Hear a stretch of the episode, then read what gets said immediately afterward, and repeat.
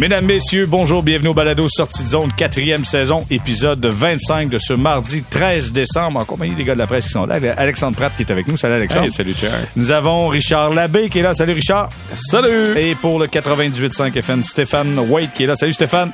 Ça va bien, les gars, oui. Ça va super bien, messieurs. Préparez-vous, la neige s'en vient. Il va de la neige à Noël.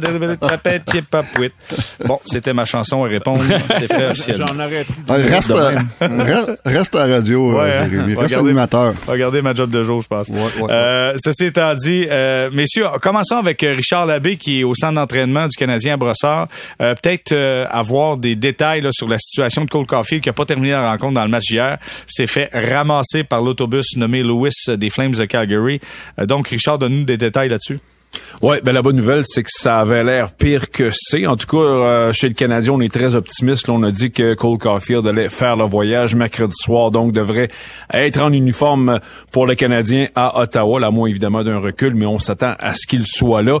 Euh, nous, si on ne l'a pas vu aujourd'hui, il y avait, c'était seulement un entraînement euh, facultatif, mais j'ai parlé avec le gardien Samuel Montembeau, qui lui était ici, qui va d'ailleurs jouer euh, le match de mercredi soir. Et Samuel Montembeau a croisé Cole Caulfield plus tôt en matinée et il a dit qu'il avait sa bonne humeur habituelle. Alors, on va présumer que tout va très bien pour Cole Caulfield. Évidemment, c'est une excellente nouvelle parce que s'il y avait un joueur là, que les Canadiens ne peut pas se permettre de perdre, c'est probablement lui. Les autres, ben écoute, il n'y aura pas vraiment d'autres retours. On espérait peut-être encore un peu Jonathan Drouin du côté du Canadien. Euh, il est censé faire le voyage à Ottawa euh, et on dit qu'il se rapproche d'un retour, mais là, ça doit faire deux semaines qu'il se rapproche. À un moment, il va finir par arriver. Alors, on verra ce que ça va donner. Euh, ben pour l'instant, toujours pas de place officielle pour lui demain. Euh, c'est moins bon dans le cas de David Savard et Sean Monahan qui sont perdus pour euh, une durée d'à peu près le deux à trois semaines. Et euh, Mike Matheson, lui, l'autre défenseur, ben continue d'être évalué sur une base quotidienne. Je pense que ça fait le tour. Bon, c'est un bon résumé, Richard, mais juste mentionner aux gens, là, victoire de 2 à 1, tir de barrage canadien face aux Flames de Calgary, mais tout le monde a retenu son souffle, son souffle Alexandre, quand Caulfield s'est fait ramasser. Harris aussi a ouais. connu euh, l'autobus show business nommé Calgary, là. Ouais. il s'est fait planter solide. Comment t'as vu la situation, toi? Comment t'as vu ça, cette mise en échec sur Caulfield? Ben, sur Caulfield, moi, je pense que c'était tout à fait légal. C'est une collision, là. OK, c'est un sport à, à, vitesse, à haute vitesse. C'est arrivé moi, j'ai eu un petit peu peur pour Caulfield parce que quand il tombe, sa tête percute pas la glace, mais par contre, il y a comme un mouvement là, de Ouais, repli ouais. par en arrière, ce qu'on appelle un, un coup du lapin. Là. Euh, il peut avoir, tu peux te faire une entorse cervicale dans ce cas. Puis c'est ce que je craignais hier soir. Fait que je suis content de voir que il se lève ce matin puis il y a pas trop de dommages finalement. Parce qu'en effet, que le Canadien est parti pour une autre série, c'est peut-être pas tant ça que c'est le joueur excitant de l'équipe. T'enlèves Caulfield de cette équipe-là, soudainement, c'est un petit peu plus plate. Et le fait que le Canadien a quand même gagné hier, écoutez, il était privé de Caulfield, il était privé de Matheson, il était privé de Savard, il était privé de Drouin. Tu sais, ça fait quand même plusieurs, ben, la, la moitié du match, c'est pour Caulfield. Ça fait quand même plusieurs euh, réguliers qui sont d'habitude productifs, qui sont pas là. Puis le Canadien qui s'en sort quand même contre une des meilleures équipes de la Ligue. Euh, tu sais, c'est- très encourageant quand même pour le Canadien, les résultats d'hier. Ah, clairement. Stéphane, euh, le jeune devra se lever la tête dorénavant. Euh, les jeunes. Les jeunes. Les, les jeunes. Oui. Les jeunes. euh, Slavskovski, depuis le début de l'année, au moins 4-5 fois qu'il se fait ramasser la tête basse. Euh, hier, on a vu Harris, on a vu Caulfield, mais ça, on appelle ça de l'expérience, les gars. Et puis, euh, écoute, c'est une ligue pour hommes. Hein? Et puis, euh, si tu te lèves pas la tête, à un moment donné, ça va arriver. Donc, euh, c'est de l'expérience qui a, qui est rentré hier. Heureusement, il n'y a rien de sérieux. Et puis, euh, ben écoute, comme je, je viens de dire, euh, si c'était dans cette ligue-là, là, si tu te prends une pas tête haute, à un moment donné, tu vas te faire pincer. C'est clair et net. Ben, tu vois, gars, Adam Nicolas a travaillé avec euh, Slavkovski des exercices justement pour qu'il se lève la tête puis voir euh, euh, où tourner selon les portes ouvertes avec son bâton.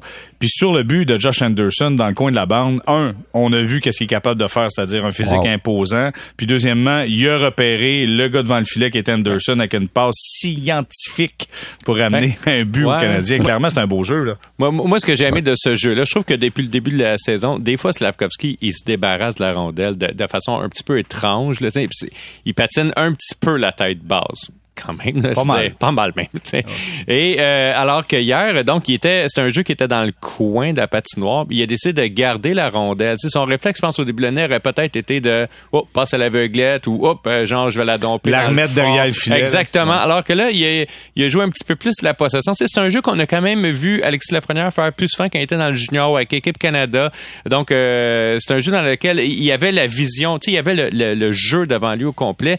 Euh, je pense que ça peut devenir une arme importante pour Slavkovski, ce genre de passe-là où tu es proche du filet, tu as vraiment une belle vision du jeu. Euh, C'était pas dans son arsenal Ligue nationale au début de l'année. Fait que là aussi, il y a des signes en courage. Ouais, Richard, je vais t'entendre là-dessus, mais je veux juste que- prendre quelques instants avec Stéphane. Est-ce que tu la vois, l'amélioration d'apprendre la Ligue nationale de hockey dans le cas de Slavkovski? Oui, oui, puis ça se résume pas avec des, des points. Euh, dernièrement, je le vois beaucoup plus à l'aise. Puis il a pas l'air fou, ça a de. C'est pour ça que quand on me dit euh, peut-être qu'aller euh, jouer au championnat du monde ou dans la Ligue américaine, je suis pas d'accord. En ce moment, je vois une belle progression. Euh, puis là, qu'est-ce qui est le fun? Écoute, tu sais, quand t'as des blessés, là, t'as, t'as Rowan Gallagher, Monahan qui est out. Ça, c'est le fun pour Slavskarski parce que ça donne du, du temps de jeu de qualité. Hier, il a joué quoi? 15 minutes, dont quasiment 4 minutes sur l'avantage numérique. Tout ça, c'est des bonnes choses pour lui. Euh, je veux savoir, Richard, est-ce que tu penses que Jake Evans et Joël Armia vont marquer un but d'ici à la fin de la saison? Ben, ils ont une loterie, une loterie, une C'est- loterie. c'est- moins grave pour euh, Jake Evans, euh, dans le sens où on n'a peut-être pas des attentes euh, particulièrement élevées. Là, on comprend qui il est. Euh, le problème avec Armia, c'est qu'on a encore des attentes. Tu sais, on on s'imagine encore que ce gars-là est, est- est un gars qui est capable de produire offensivement. Euh, devrait être ce gars-là, devrait être un gars qui produit offensivement. C'est c'est pas un c'est pas une recrue, euh, c'est pas un gars de 20 ans. C'est c'est un gars qui a quand même un bon physique. Euh, Tu sais, je pense que c'est vraiment toute une question d'attente. Moi, Jake Evans, honnêtement, tu sais, s'il finit la saison avec quatre buts, je, je vais pas déchirer ma chemise pour ça. Je veux dire, je m'attends pas à, à- à grand chose de la part de Jake Evans. Mais Armia, c'est frustrant. Tu sais, j'imagine. Puis tu sais, Martin Saint-Louis le dira pas. Euh, mais tu sais, Armia, là, si t'es coach, là, tu vois le potentiel, tu vois la grosseur du gars. Tu sais, c'est un, c'est un ancien, c'est un ancien 16e choix là, au total. Là, c'est un gars de premier tour qui a été choisi, ce gars-là. Là. Puis tu sais, je pense que quand tu le vois aller, tu t'imagines bon, ça, à soir ça débloque. Sinon, c'est le match d'après que ça va débloquer. Écoute, il est parti, il va y aller, puis il se passe rien. Alors c'est Non, mais attends, il se passe rien. Il y a eu des chances hier, là. Ah non, Parce mais que il Mark. Strom- Ouais, Non, mais attends, mais- Mark Strom ouais. était bon, là. Ouais, mais il y a des chances. Mais tu sais, je me mets à la place du coach parce qu'éventuellement, tu sais, Stéphane, on t'as nommé les blessés, on en a parlé. Là, tu sais, il y a du monde qui va revenir. Là. Et- et ce gars-là ne fait rien pour justifier sa présence dans la formation. Tu sais, bien beau me sortir des stats avancées puis me dire qu'il est bon dans telle situation, mais tu sais, à un moment donné, là, euh, il est là pour quoi, lui? Il est là pour produire offensivement et on voit absolument pas ça de la part de Non, mais même, même les stats avancées, tu sais, Armia, il se positionne bien. Moi aussi, je serais capable de bien me positionner. Arrête, Attends. arrête, arrête, Non, non, mais attends. arrête, euh. J'aurais le talent, attends, j'aurais le talent de me positionner, mais je serais incapable de le mettre dedans. Tu sais, nuance. mais, mais, mais tu sais, le problème d'Armia, il est souvent, hier, là, il y a eu plein d'occasions, pas vrai, là. Tu sais, il était bien placé, mais je veux dire, ça rentre pas. Puis à un moment donné, là, tu sais, il y a une étiquette qui va y coller, là, ça va être le meilleur marqueur de 20 buts de l'histoire d'Einstein qui a jamais marqué 20 buts. Dire, il, il start à 16, c'est son Ouais, gros seulement on en en est- carrière. c'est ça. Hey, je te- j'ai- j'ai- je je suis allé regarder les statistiques parce que je- dans ma tête, je me suis dit, mais attends, il me semble qu'il a déjà marqué 28 buts, Ben 29 non. buts. Ben non. Ben non, Ben non, ça- OK, C'est ça. attends, là, attendez, là, Stéphane, là, ça va être à ton tour. Là. Dis-moi que euh, Alexandre Pratt serait pas capable d'aller devant le filet comme Armia le fait. Là. Au moins, dis-moi là, que- qu'il qu'il rêve en couleur. Ben, écoute, c'est pas facile de se rendre là, je peux te dire ça. Là. Hey, Non, mais moi, c'est- parce que je resterais- T'as des bœufs sur ton Non, mais chemin, moi, là. quand l'autre équipe partirait, moi, je resterais Ah, là. ok. tu sais. Ah ouais, je serais capable d'aller Ah ouais, là. c'est une bonne idée. ben, idée. mais il y, a- il y a un règlement qui s'appelle le offside. Ah, c'est euh, un sortes. détail, Stéphane.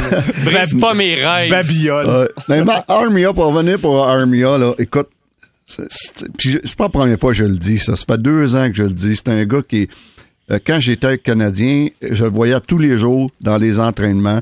Tu vas me dire, c'est des pratiques, là, mais il est impressionnant. Un lancer, un, des bons lancers du Canadien de Montréal, un bon coup de patin, un bon physique, un gars qui est bon à un contre un sur le bord des bandes.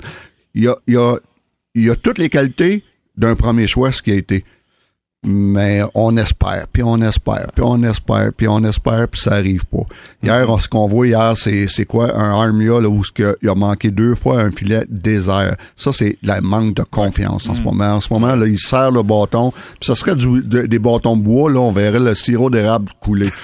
puis, mais euh, c'est un manque de confiance. Mais encore là, comme je dis tantôt, on attend pas, on attend pas, on espère parce qu'il y a toutes les qualités. Ouais, puis là, le problème avec ça, euh, Stéphane, il y a 29 ans, là, tu sais, à un moment donné, t'attends pendant combien de temps? Puis l'autre affaire, c'est que s'il marque pas, il te sert pas à grand chose. C'est pas comme si Armia pouvait aller dominer en défense, dominer dans sa zone, euh, complètement neutraliser le meilleur joueur de l'autre bord. Il fera pas ça. Alors là, ça me donné, s'il donne rien du tout, tu le mets là pourquoi? Ben, messieurs, puis je me permettre d'être en désaccord avec vous. Là, je veux juste dire une chose, là. Le coach, là, le coach, il l'aime. Moi, je pense que le coach, il l'aime parce qu'en fin de match, où c'est qu'il était à Armia, il était sa Atlas. Ah ouais. Fait que donc, lui a confiance qu'à un moment donné, il va débloquer. Est-ce que ça va marcher? Ça, c'est un point d'interrogation. On dit tout le temps qu'Armia, c'est un gars de séquence, mais ça fait au moins trois ans qu'il n'y a pas de séquence. Fait que là, c'est une longue séquence. C'est ça, une très, très longue. C'est ça, il est une séquence. C'est ça, il est une séquence, ça marche pas. Mais le coach a confiance en lui. Il veut le Oui. mettre là. Il veut le mettre dans Il une position gagnante. Et il l'a fait mis à tout. 5 contre 4 l'autre fois. Il, ben, hier, il a joué cinq minutes sur le power play. Cinq minutes. Il fait tout pour que ça débloque. Donc, euh, si ça débloque pas, à un moment donné, là, euh, je sais pas qu'est-ce que tu peux faire de Ouais. plus. Martin Saint-Loup, après le match d'hier, a dit c'est le meilleur 60 minutes qu'on a joué depuis le début de la saison. Alexandre, tu maugré, là, t'es pas d'accord avec le coach? Ben, c'est- je pense qu'il y a eu d'autres bons 60 minutes, mais comme j'ai dit tantôt, en fait, c'est la qualité de l'opposition qui fait que c'est un bon 60 minutes. Tu joues bien 60 minutes contre une équipe qui débat de classement, genre les Coyotes ou quelque chose c'est un bon ça. match hier. Non, mais c'est ça. En fait, moi, je trouve qu'au niveau du spectacle, c'est le meilleur match que j'ai vu cette année. Tu sais, c'était franchement excitant. Tu savais pas quel qui allait gagner. Le Canadien vraiment tête. Hey, c'est pas des pics-bois, là, les, euh, les Flames. Il y en a, là, du talent en attaque. Puis euh, il y a eu des signes encourageants. Maintenant, de dire que c'est les meilleurs 60 minutes, euh, bon, peut-être sur le 60 minutes, mais tu sais, la prolongation, t'es quand même 4 minutes à 4 contre 3, puis tu marques pas. Il y a eu aussi 1 minute 40 ou à peu près à 5 contre 3 dans le match, tu marques pas. Tu sais, si c'est ton meilleur 60 minutes, tu t'attends que ton avantage numérique avec des conditions plus que favorables, produisent plus qu'il l'a fait hier. sais. Mais je suis d'accord qu'à à 5 contre 5, tu sais, il y a quand même eu aussi beaucoup de, de laissés de, de, de tirs, de lancers donnés aussi. Mais est-ce que pour le spectacle, ça en valait la peine? Clairement, c'est une deux journées de l'année où ton billet, il, il valait le la coup. peine. Ah, Ça valait la absolument, peine, totalement. Mais, mais Richard, euh, honnêtement, là, manquait juste de marquer un but parce qu'on dominait. euh, on a bien bougé sur l'avantage numérique. On a eu de bonnes situations. Malheureusement, on l'a pas mis dedans, là, mais. Ben, ce que, ce que Martin Saint-Louis euh, voulait dire par ça, parce qu'il en a, euh, il l'a répété euh, tout à l'heure ici, la brossard, c'est-à-dire que lui, il parlait vraiment, le 60 minutes, il parlait vraiment en termes de, de jeu d'ensemble. là. Tu sais, Il parlait que ah, si on parle de- de- du jeu d'ensemble, pour lui, ben ça a été euh, ça a été la meilleure performance de l'équipe cette saison. Alors, c'est plus là-dessus. Mais écoutez, moi, je, je retiens je retiens le résultat en premier. C'est parce qu'à chaque fois que regardez ce qui est arrivé. Le samedi, le club euh, commence super mal, euh, joue deux périodes assez pas bonnes, on va dire ça comme ça, se rattrape en troisième, passe proche, euh, on perd 4 à 2 face aux Kings, euh, but en- dans un filet désert. Puis tu sais, à chaque fois quand ça, ça arrive, on se dit, bon, ben ça y est, là, ça va commencer à dé- dégringoler, puis la chaîne va débarquer, puis là, ben, euh, là, on, part là, dans une série de 7-8 défaites, là, ça arrêtera plus. Puis là, à chaque fois qu'on pense ça, ce club-là se retrouve, se recentre et il nous sort une performance comme celle de lundi soir. Bah, moi, moi, honnêtement, c'est ça qui me surprend. C'est-tu le meilleur match? Oui, non. Je me suis pas rendu là dans mon questionnement. Je suis juste surpris de voir que euh, on s'attend toujours à ce que la chaîne débarque et elle ne débarque pas. C'est- c'est quand même incroyable.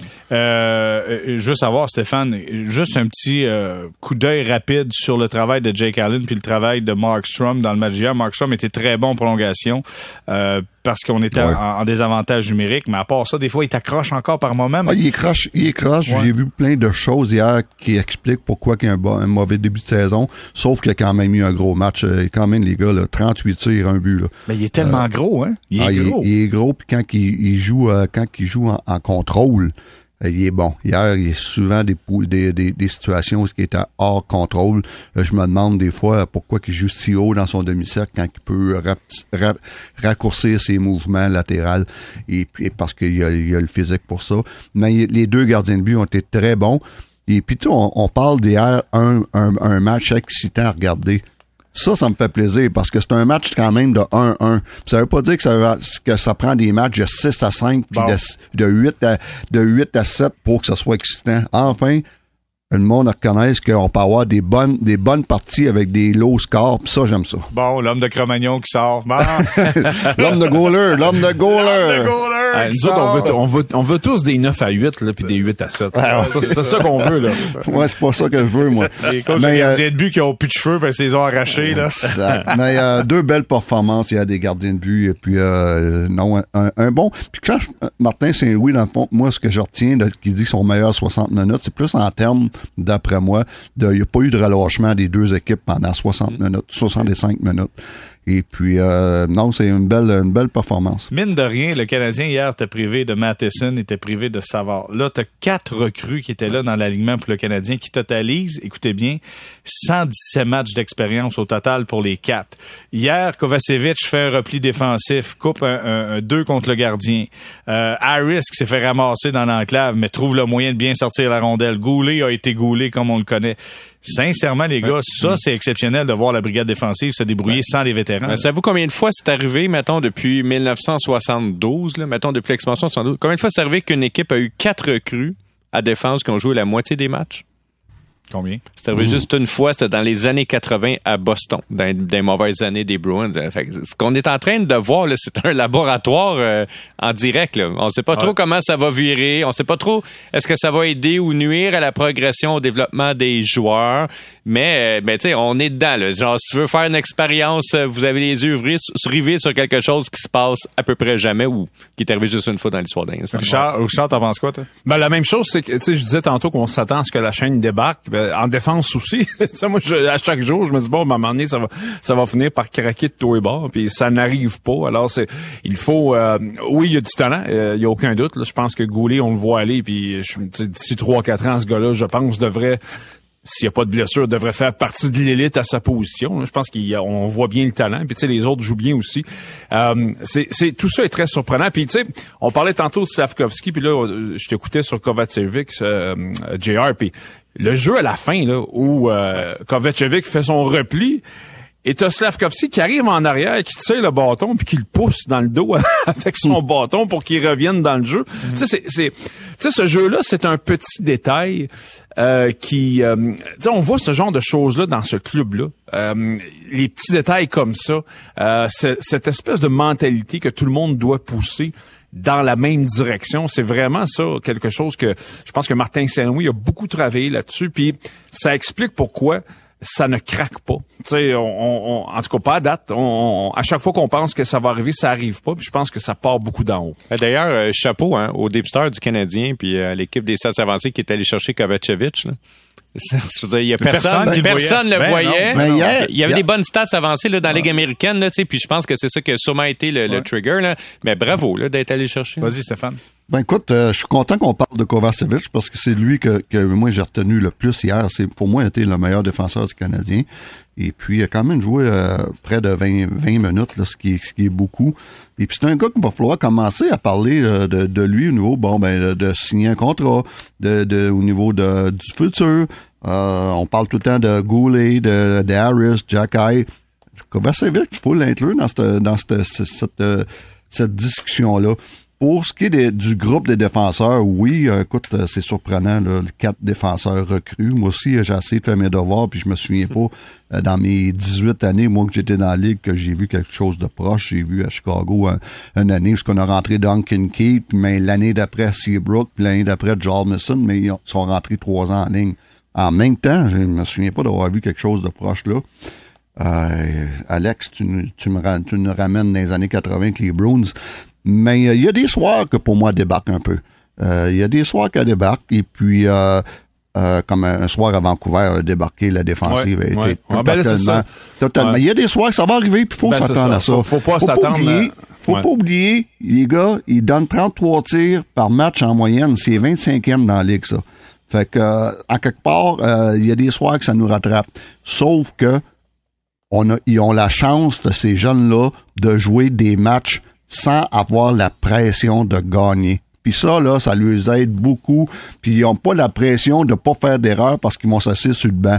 Et ça, c'est, c'est énorme pour ces jeunes-là. Ouais, je, me, je me souviens, on a parlé à Jake Allen il y a quelques semaines, peut-être il y a deux, trois semaines de ça justement de comment on se sent en tant que gardien d'embarquer sur la glace puis qu'on voit là devant les, les, les, deux gars qui sont là ça va être souvent des gars sans expérience ou en tout cas avec bien peu d'expérience puis Jake Allen disait ben ça ne paraît pas on n'a pas l'impression qu'il y a tous ces gars-là qui ont à peu près pas l'expérience dans la Ligue nationale de hockey puis qui, sont à la ligne bleue présentement. Puis, venant de Jake Allen, qui est quand même un vétéran, euh, c'est un compliment. Là, puis ça veut dire que la structure, elle est bien en place. OK. Ben, Richard, Richard j'ai un petit point, ça, j'ai marqué, et puis ça rejoint un petit peu ça. Le talent n'a pas d'âge. Oh, euh, Mon Dieu.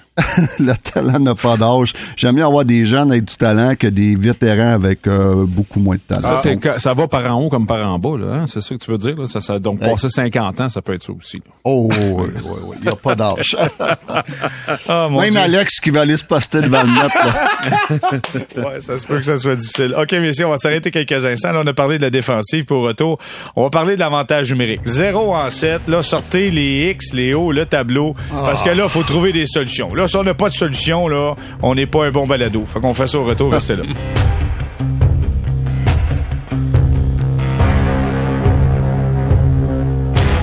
On est de retour au balado Sortie Zone, quatrième saison, épisode de 25 avec Alexandre Pratt de la presse, Richard Labbé, Stéphane White. Messieurs, j'espère que vous êtes prêts. Vous avez sorti crayon, tableau, parce que là, on trouve des solutions pour l'avantage numérique du Canadien, qui est pas un avantage en tant que tel présentement pour l'équipe. 0 mm. en 7 dans le dernier match. Euh, écoute, j'avance des chiffres, là, mais je pense qu'on était 0 en 17 dans les 4 derniers ou quelque chose de même dans les 5 derniers. Ça va nulle part. Est-ce que vous avez des solutions? Je commence avec Alexandre, on prend des notes. Et si tu me dis que c'est toi qui fais la différence, qui va devant le filet, je te crois pas là-dessus. Mais Alexandre, vas-y, on t'écoute. En fait, ça date d'avant cette année. Ça allait déjà pas bien les dernières années. Moi, j'enlèverais le goaler puis je jouerais à 6 contre 4. non, ça, c'est bon. Ça. c'est winner, j'aime ça. Non, euh, sans blague, euh, il y, a quand même des tendances lourdes là, depuis 2-3 ans de joueurs qui sont absolument improductifs en avantage numérique, notamment Josh Anderson, d'ailleurs, qui était pas hier sur les principales unités. Euh, eh, Jonathan Drouin va bientôt revenir au jeu. Il y a une décision ici de coaching à prendre. Parce que moi, je le trouve bon, Jonathan Drouin, sur l'avantage humain. Je trouve qu'il distribue bien la rondelle. Maintenant, euh, est-ce qu'on va vouloir le récompenser? Je sais qu'il vient d'une blessure, mais avant, ça n'allait pas super bien. donc là, c'est plus une décision de coaching. Euh, comment va réagir le vestiaire si Drouin revient au jeu et tout de suite mis sur l'avantage humain? Je trouve que tactiquement, ça serait pas le, la pire des solutions. Euh, après, euh, est-ce que ça dérange euh, joueurs qui présentement sont titulaires sur l'avantage numérique? Peut-être. Mais il y en a qui sont écoutez, improductif. Euh, je trouve que Mike Hoffman a pas eu la pire des games hier. Honnêtement, j'ai trouvé correct. Là. Il a généré quand même beaucoup. Mais quand on regarde sa production sur l'avantage numérique cette année, c'est la pire des, des, joueurs du Canadien. Les gens 1,2 points par 60 minutes de jeu. C'est ridiculement bas. L'année dernière, ça allait mieux que ça.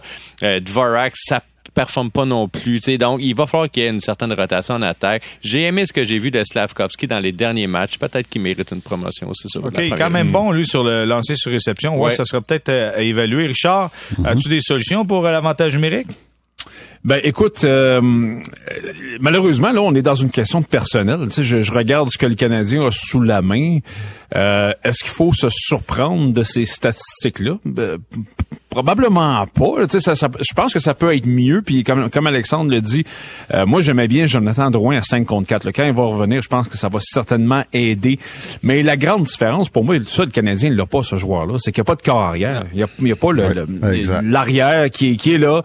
Le gars de premier qui, voit absolument le jeu de tous les bords, de tous les angles, de tous les côtés, qui est capable de, de distribuer la rondelle aux bons endroits. Parce que ça le dit, c'est un avantage numérique. Donc, tu un gars de plus. Ça veut dire que tu as un gars qui est ouvert. Mais il faut que tu le trouves. Et si tu t'es pas capable de trouver, moi, ça, ça, me frappe souvent d'ailleurs quand je vois le Canadien de Montréal à 5 contre 4, c'est souvent ça le problème.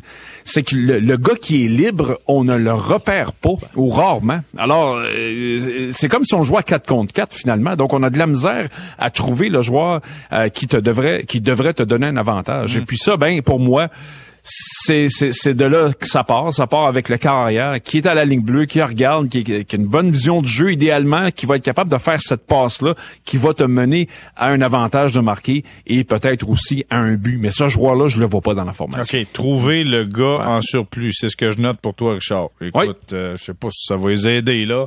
ben, il n'y a, pas, y a pas le gars pour faire ça. Mais regarde, euh, Drouin est pas pire pareil. Ouais, Drouin, là-dessus, ouais. quand il joue à la là, quand il joue au mur, tu sais, honnêtement, c'est-à-dire, je comprends que le jeu est pas dirigé depuis la défensive, mais au moins, il est capable de trouver le jeu. Comme Suzuki, by the way. Hein. Ce sont deux très bons passeurs. Mais là, clairement, il manque un passeur, là. Pour se dire, ben, Frangin, il manque un passeur sur la deuxième unité, là, présentement. OK, on va aller voir Stéphane, lui. Est-ce que tu as des solutions, Stéphane? Bon, écoute, je suis d'accord avec Richard. La première des choses, c'est on n'a pas un quart arrière. Ça, c'est clair et net. Et puis, on va pouvoir y penser dans le futur si, euh, parce qu'en ce moment, c'est, c'est-tu Goulet? Moi, je pense que ça va, ça va être lui, mais pas tout de suite, là. Mais, mais si Goulet, il faudra commencer. On n'a rien à perdre, là. Hier, une minute huit. Je sais qu'il joue beaucoup sur des avantages numériques, puis il joue déjà 22 minutes par match. Donc, euh, mais il va falloir commencer à y penser. Euh, bon, corps arrière, ça c'est clair. Je suis d'accord aussi. Joe Drouin, tout un passeur, un des bons passeurs du Canadien. Et puis euh, ça, ça peut, ça peut aider. Mais ils ont quand même les éléments où ce qui devrait quand même pas être dans les meilleurs, mais être moins pires qu'ils sont là. C'est-à-dire, quand un Caulfield, un Suzuki, même un Hoffman qui est supposé d'être euh, un, un, gars très dangereux sur le power play, je comprends pas qu'on soit aussi pire que ça. Un gars comme Anderson, je comprends pas qu'il est qui sera pas capable de faire la job, euh, ce qu'on appelle le front, le front net guy. Euh, euh, voyons, euh, sur le euh, sur, ben, la, la, job que Alex va faire là, sur le power play là. c'est ça. Être le tampon, le bumper, l'attaquant de puissance. exact. Donc il, il, il, pourrait Anderson pourra faire ça, mais tout ça pour dire que j'ai encore, je reviens encore à on essaye d'être cute, le Canadien. Spécialement Suzuki et Caulfield ensemble, on essaye d'être cute. Et puis ça, ça marche de temps en temps. Qu'est-ce qui marche plus souvent? C'est des affaires simples. C'est prendre des lancers de partout, euh, aller au filet, euh, du trafic devant le filet. C'est tellement simple. Mais des fois, j'ai l'impression que c'est trop simple pour ces jeunes-là. Ils aiment, quelque chose de plus cute que ça. Ben, Donc, je, je, ramènerais ça à ça. C'est quoi? Moi, je pense qu'à un moment donné, il va falloir arrêter d'être prévisible. parce que Suzuki qui monte, qui revient, qui passe ou qui lance, ça devient extrêmement, euh, extrêmement euh, prévisible. Moi, je vous dis, là, je, pense pas que j'ai la solution miracle, mais je mettrais Suzuki en bas. Et là, vous allez me dire, ben, pourquoi en bas? Parce que c'est pour être en haut qu'on part le jeu. Mais j'ai l'impression que, souvenez-vous qu'est-ce qu'on faisait avec le fameux backdoor quand Markov arrivait à l'extérieur du filet, tu sais, mais ça mm-hmm. prend quelqu'un qui est capable de la passer.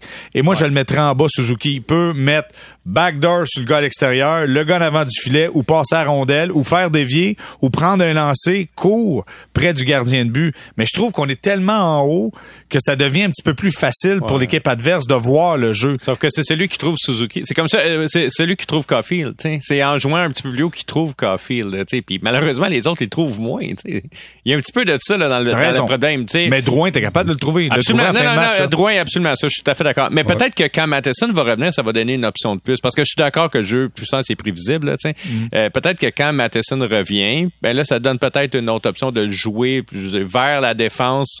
Ben, peut-être que, peut-être que dans un contexte où Matheson est là, ou Drouin, peut-être que là, tu peux envoyer Suzuki plus profondément dans le territoire. Ouais. Mais ça prend oui, mais, oui, vas-y. Mais il reste, on m'a tout le temps dit, puis j'ai tout le temps vu ça, spécialement quand j'étais à Chicago, quand le, le power play allait pas bien, on avait des Kane, Dave, euh, Osa, euh, Patrick Sharp, euh, on avait Duncan Keith, et puis on, on avait tout un power play. Mais quand ça allait pas bien, là, on ramenait ça aux choses simples. Ça prenait cinq, au moins cinq lancers sur le power play. Ça, c'était un minimum puis euh, du trafic devant, puis les retours, et puis euh, on scorait des buts. Quand ça va mal, tu reviens à base. C'est quoi à base? C'est ça.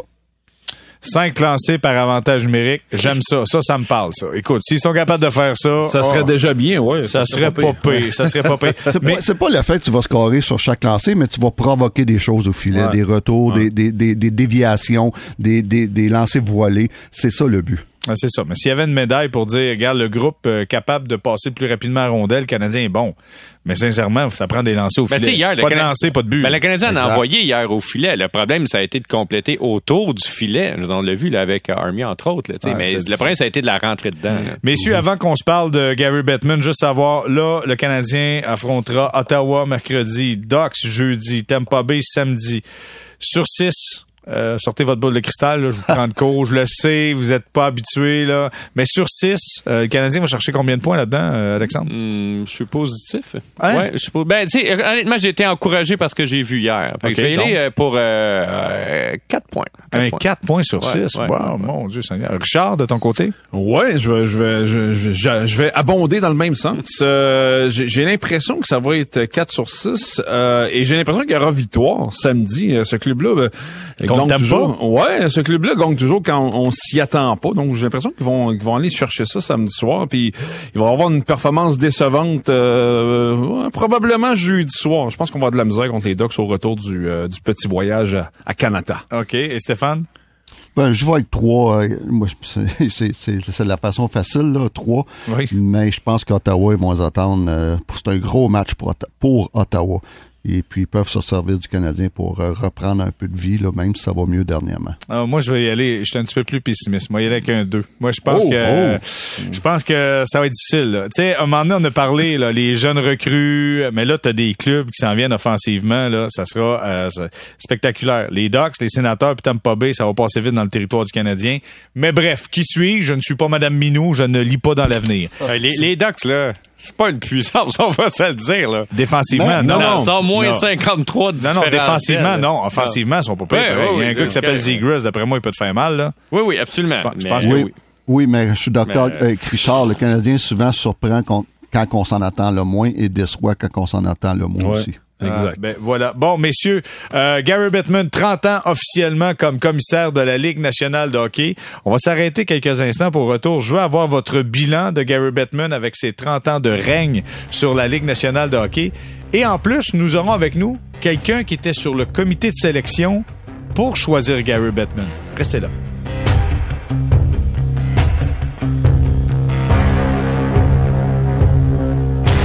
On est de retour au balado Sortie de zone, saison 4, épisode 25. Les gars de la presse sont avec nous. Alexandre Pratt, il y a Richard Labbé, Stéphane White qui est là pour le 98.5 FM. Messieurs, 30 ans déjà pour Gary Bettman. C'est euh, l'anniversaire de son arrivée comme commissaire de la Ligue nationale de hockey.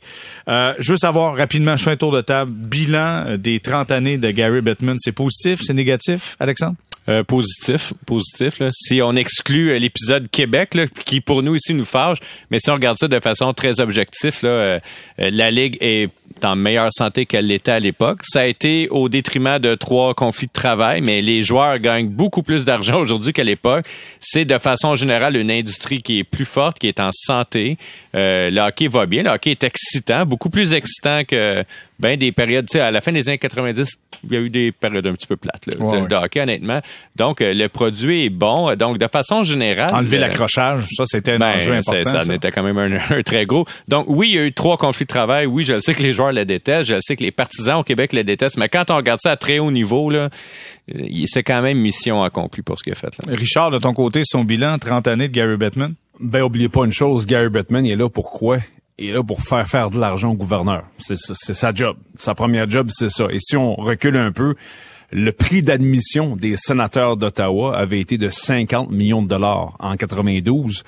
Avancé, là, le prix d'admission du Kraken de Seattle a été de 650 millions de dollars. Donc, vous voyez un petit peu là euh, l'écart euh, financier qui s'est creusé euh, et, du, bon côté euh, pour euh, les clubs de la Ligue nationale de hockey. Donc, de cette façon-là, Bettman a absolument rempli son mandat. La riche, la, la Ligue, pardon, n'a jamais été aussi riche. L'autre chose que je retiens de lui, c'est le Sud. C'est, quelqu'un qui, qui est arrivé, euh, qui a commencé à parler d'avoir des clubs dans des endroits où il y a plus de palmiers qu'il y a de glace. Et on était tous là à se dire, ben voyons donc, ça n'a aucun bon sens. Souvenez-vous, les, les, les débuts, c'était un petit peu chaotique. Là. Je me souviens des, des Panthers de Floride qui jouaient dans, dans un aréna rose, dans un quartier où tu avais peur d'y aller à pied parce que tu savais pas ce qui allait t'arriver. Puis si tu allais en voiture, tu savais pas que tu savais pas si ton char allait être encore là après le match. Tu sais, c'était tout croche. Là.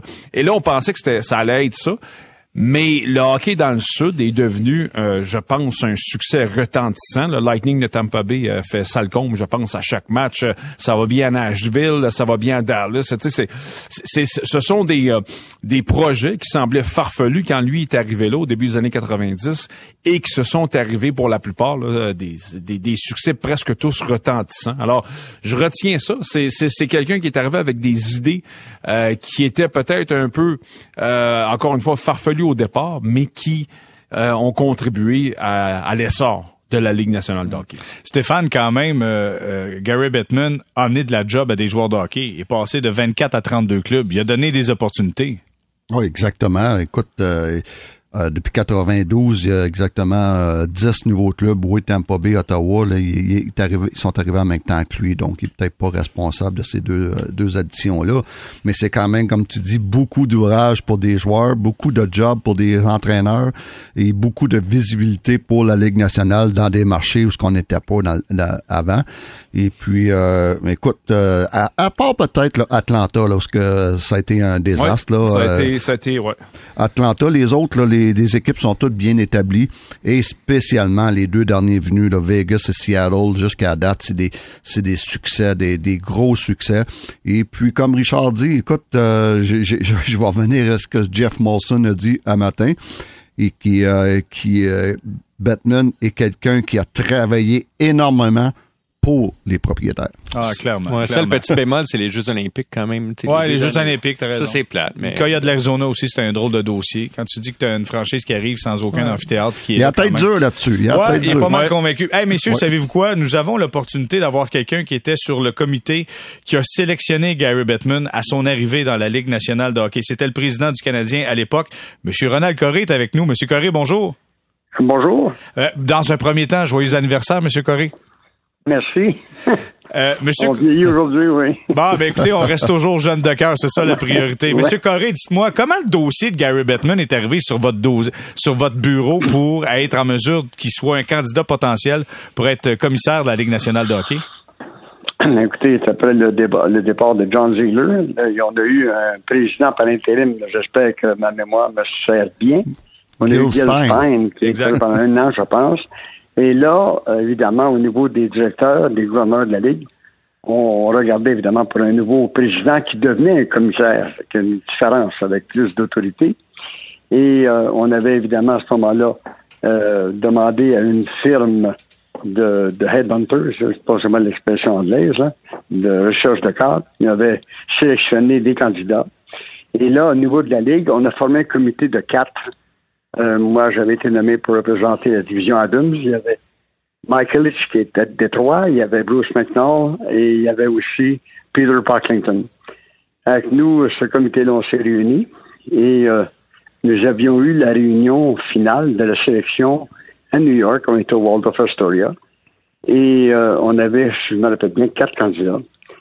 Et moi, j'avais suggéré à ce moment-là de faire un pointage d'un à dix puis d'interviewer chacun des candidats, mais surtout de comparer nos notes à la fin pour pas influencer personne et donner un choix qui soit le plus euh, neutre possible. Et euh, Gary avait été le dernier des candidats, le quatrième qu'on a interviewé, ou le troisième, je pense que c'était quatre. Et, euh, et là, Gary, quand il est arrivé, évidemment, personne ne le connaissait. Gary Bettman, il était dans l'NBA avec Bill Stern. Et là, quand il est arrivé, on a commencé l'entrevue, il a discuté, on a parlé de la situation du hockey. Et oui, il était très allumé. Là. Je l'ai vu, moi, tout de suite. D'abord, c'est un, type qui avait du sport, du monde du sport. Donc, pour lui, c'était pas de l'inconnu.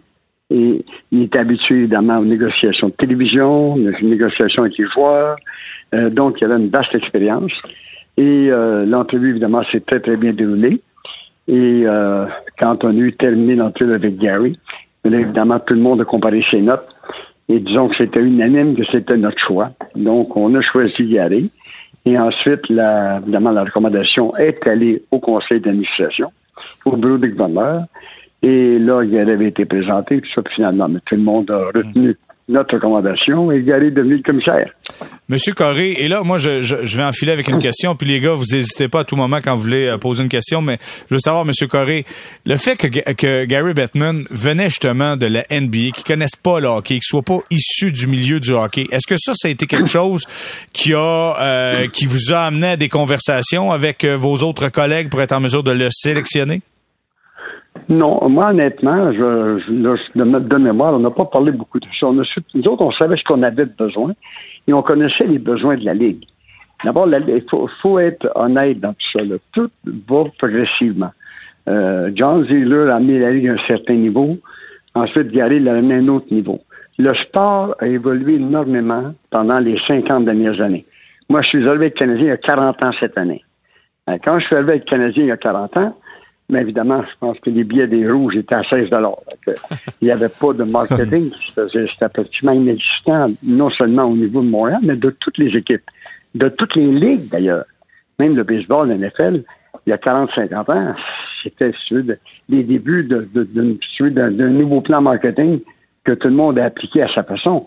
Donc là, la Ligue a grandi graduellement. Moi, je me rappelle qu'on avait eu l'expansion de Ottawa, puis il y avait eu euh, je me pense pas bien en même temps, si je ne me trompe pas. Et, euh, et là, la, Ligue a pris son envol. Maintenant, Gary apportait une dimension très différente. Parce que d'abord, c'est un gars qui avait travaillé avec la NBA. C'est un gars qui, d'abord, moi, travaillant, intelligent, un gars qui était à l'écoute aussi. Parce que vous savez, le commissaire d'une ligue, avec les propriétaires qui en sont les patrons, ça prend quelqu'un qui, qui est convaincant, et qui sait où il s'en va. Il a mis un plan, il a pris le temps qu'il fallait pour, préparer son plan. Et on a travaillé tous ensemble, mais il y avait le leadership venait de lui. Avec ça, qu'il soit un gars de hockey, de baseball, de football, ça demande un opérateur, ça demande un gars qui sait où il va aller, il, vend un plan, puis il s'entoure de personnes solides. Tu sais, je pense entre autres à Bill Daly. Donc, euh, Gary, quand il est arrivé, qu'il soit un gars de hockey ou non, pour moi, en tout cas, ça, ça m'inquiétait pas ça. Ce qui m'inquiétait, qu'on surtout, c'était de faire grandir le sport au Canada, oui, mais surtout aux États-Unis. Parce qu'aux États-Unis, quand je suis arrivé dans la Ligue, quand on regardait les marchés américains, moi, je disais toujours, c'est un grand sport local. New York, New Rangers, c'est un gros sport local. Il y avait une grosse télévision, il y avait un, gros contrat de télévision locale. La même chose à Philadelphie. La même chose à Boston. C'était toutes des équipes locales, comment dire, la couverture de télévision. Et je me rappelle même que dans les dernières années, euh, euh, au niveau de la télévision américaine, même s'il y avait eu des, tentatives, avant qui n'avaient pas été euh, vraiment bien réussies, c'est qu'on n'avait pas de couverture sur un réseau national. à la fin, je me rappelle qu'on a fait même une entente, je pense que avec NBC, où on partageait les profits. C'était vraiment le début, de la télévision à une, à une étape plus grande, autrement dit, pas au niveau local seulement, mais aussi national. Donc, il y avait aux États-Unis, quand on regardait des, villes, il y avait des villes, le sud n'était pas couvert, l'ouest, l'Arizona, tout ça. Donc, l'expansion s'est faite avec un programme bien déterminé de dire qu'il faut couvrir le maximum de territoire. Maintenant, il y a eu, euh, quand vous disiez tantôt, la Floride avec un aréna rose, euh, je me rappelle qu'à Tampa Bay, il n'y en avait même pratiquement pas d'aréna. Mais il a, il a fallu quand même qu'il y ait de la vision puis qu'on ait, qu'on ait eu le, courage de prendre des décisions peut-être pas toujours faciles, puis faciles à vendre. Mais aujourd'hui, on est obligé d'admettre qu'après tant d'années, c'est un succès pratiquement partout. Et le hockey, c'est un, sport qui s'est développé aux États-Unis de façon fulgurante. Tu sais, je ne mettrai pas même de côté la fameuse victoire contre les Russes. Tu sais, quand Lake Placide, ça, ça a été tout un coup pour le hockey. Puis ensuite, le hockey aux États-Unis, encore là, il y avait des États à cause des, rangs collégiaux où le hockey est très fort. Et là, aujourd'hui, euh, moi, quand je vois, par exemple, Matthews, qui vient de Phoenix, c'est incroyable, ça. Et euh, je pense que là-dessus, il, a fait un travail de développement incroyable. La télévision américaine s'est beaucoup plus intéressée. Le sport a gagné en popularité. Moi, évidemment, j'ai pas les chiffres d'aujourd'hui. Je fais déjà même deux ans que je suis parti. Et il a refait aussi les contrats de télévision au Canada. Donc, il y a eu énormément de travail. Et le hockey n'a pas arrêté de progresser. Il a mis, il a mis, le, il a mis le hockey sur la map avec des revenus qui dépassent les, les 6 milliards de dollars. Écoute, c'est rendu une méga business. Euh, Alexandre, tu voulais, avais, une, une question à poser? Oui, euh, Monsieur Corré, je suis curieux de savoir, vous êtes un ancien gestionnaire vous-même, là, vous connaissez l'importance de l'héritage à laisser. Là. Euh, c'est quoi le plus grand héritage que Gary Bettman va laisser à la Ligue nationale puis au hockey en général? Mais moi, je pense que l'héritage que Gary a il, il a il a amené la Ligue à maturité. Et ce, sport-là, maintenant, n'est pas un sport de deuxième zone. Aux États-Unis, quand on parle de sport professionnel, maintenant, le hockey est là. Et il a, il a mis son, l'étendue du hockey partout à travers le pays. Et moi, je me rappelle, j'étais avec, euh, j'étais d'abord sur le comité d'expansion de la Ligue. Et je me rappelle, à un moment donné, je, reçois un appel de Gary, puis il me dit, Ronald, peux-tu être Philadelphie demain, on va aller à Pine Valley. On a besoin d'un meeting parce qu'il y a peut-être un acheteur pour les Flyers. Puis je me rappelle, j'étais à cette réunion-là. Et euh, c'est dans les postes secrets, tout a été fait, le contrôle, la, la vente a été faite. C'est comme Cass qui achetait les Flyers avec les 76ers, puis l'équipe de la Ligue américaine, puis Spectrum. Et moi, je me rappelle le père et le fils quand ils sont venus de l'Union. Je leur avais demandé quel est votre intérêt pour le sport? Puis, oh, les autres, on se dit, je sais pas, on n'est pas vraiment ce qu'on appelle des amateurs d'hockey, de basketball, mais on a besoin d'avoir de contenu. Parce que c'était les propriétaires de Comcast ça, c'était une ouverture. Là, je voyais que le marché où ils s'en allaient, là. Tu sais, regardez Madison Square Garden Television, qu'est-ce qu'ils ont fait? C'est maintenant Jay Dolan, je pense, qui est propriétaire de tout ça. Mhm. Il y avait Sport Service dans le temps. Avec toutes ces, stations-là, ces chaînes privées de sport ont grandi énormément. donc, ça, c'est euh, ce que Gary Bettman a laissé. Je pense que sa présence a sûrement créé de l'intérêt à, tous ces gens-là. Et la Ligue a grandi c'est devenu un sport vraiment plus national que local. Hmm. Je peux-tu me permettre une question? Oui, vas-y, vas-y, Richard. Oui, M. Corré, je voulais vous demander, il, y a, certainement une perception. Là, on est dans les fleurs, mais le pot, malheureusement, au Québec, on en parlait un petit peu tantôt, il y a certainement cette perception-là que Gary Bettman n'est pas euh, particulièrement chaud à l'idée de, de, ramener un club à Québec. Euh, il y a eu des opportunités, ça n'a pas été fait. Est-ce que c'est une perception qui, qui, qui, est réelle ou est-ce qu'on est complètement là, euh, on fait fausse route avec ça? Ah non, moi je pense que, écoutez, s'il y a une équipe à Winnipeg, il n'y a pas besoin qu'il n'y pas une à Québec. Mais évidemment, que, moi je suis pas là, ça fait 23 ans que je suis parti, là, 22 ans. C'est que je ne sais pas quelles sont les négociations, qu'est-ce qu'on fait, quelle est l'idée de la Ligue aussi. Est-ce que, est-ce que la Ligue veut, mettons, euh, ajouter des clubs d'expansion et non pas des transferts de franchise. Ça, je peux pas vous répondre à ça. Mais moi, j'espère personnellement que quand j'ai vécu la rivalité de Québec à son meilleur, j'espère que ça viendra un jour. Mais euh, je peux pas vous en dire plus que je suis pas là. je suis persuadé que, que à Québec, il y a un aréna maintenant. Il y a, il y a, il y a, je pense que M. Pelledo est intéressé à l'acheter. Avec ça, je peux pas vous en dire plus, mais je suis persuadé, ou du moins, je l'espère que ça arrive un jour. Hmm. Monsieur, euh, monsieur, Carré, vous vous souvenez-vous des autres candidats euh, à, l'époque, euh, à part de Gary Bittman? Non, honnêtement, je, je, je, bien, c'était surtout des hommes d'affaires. Euh, je pense qu'il y avait peut-être un Canadien, mais je suis de dire ça avec une certaine réserve, puis il y avait deux autres Américains. Et c'était des bons candidats. C'était pas des, c'était des gens, mais qui n'étaient pas des gens qui étaient dans le sport, c'est comme tel. Mais c'était sûrement des, des cadres de, de, de, diriger une entreprise, de diriger la Ligue. Mais Gary, moi, quand il, pour moi, ce que je parle pour moi, quand il est arrivé, c'est sûr que celui que, que je, je, je, retenais tout de suite sur sa candidature à cause d'abord de son, son enthousiasme, un intelligent, travaillant, et on le voyait, ça, il, il avait fait ses devoirs, il connaissait, connaissait tout. Moi, je, je, je, je, suis pas arrêté beaucoup ensuite aux, aux autres, mais c'était le choix unanime. Euh, Monsieur Corré, euh, en terminant, dernière question. Écoutez, là, les partisans, à chaque fois qu'on le voit, on le chahute, on l'a eu. Euh, c'est rendu quasiment une tradition dans la Ligue nationale de hockey. Moi, je veux savoir, vous l'avez côtoyé, comment il est, Gary Bettman? Est-ce que c'est quelqu'un dans le day-to-day qui peut être sympathique? Oh, très sympathique. Moi, Gary, j'ai travaillé, j'ai été sur certains comités avec lui. à Montréal, quand il venait, on se voyait toujours. Moi, Gary, très sympathique. Et c'est un gars qui, moi, euh, c'est pas du tout l'image qu'on se fait peut-être de lui, là. Mais c'est un, c'est un gars qui sait où il s'en va, par exemple. C'est, c'est un, leader, c'est un vrai leader. Et euh, Gary Bettman, comme, comme ça, les propriétaires d'aujourd'hui, je les connais pas. Il y a plusieurs nouveaux propriétaires. Mais je suis persuadé que c'est l'unanimité. Maintenant que les, que les présidents de ligue ou commissaires de ligue soient chahutés, c'est pas nouveau, ça. Ça l'était dans le temps de Campbell, ça l'était dans le temps de mm-hmm. Ziegler. Ça n'a pas changé. Je pense que c'est pas nécessairement ce qu'il fait comme travail, je pense qu'on n'aime pas les gens de tout simplement. ce ne sont pas les plus populaires, ça c'est clair. Euh, Monsieur Corré, je vous remercie énormément du temps que vous nous avez consacré aujourd'hui et encore une fois, je vous souhaite un joyeux, un joyeux anniversaire. Merci beaucoup d'avoir été avec nous. Je vous remercie beaucoup. Merci beaucoup. Alors, messieurs, voilà ce qui conclut ce balado sortie zone, quatrième saison, épisode 25 avec Alexandre Pratt qui était là. Merci beaucoup, Alexandre. Plaisir. Nous avons Richard Labbé qui était là. Merci beaucoup, Richard. Merci à toi. Et toujours un plaisir, Stéphane White. Merci, Stéphane. Merci, boys. Alors, merci tout le monde et nous, on se reparle jeudi prochain.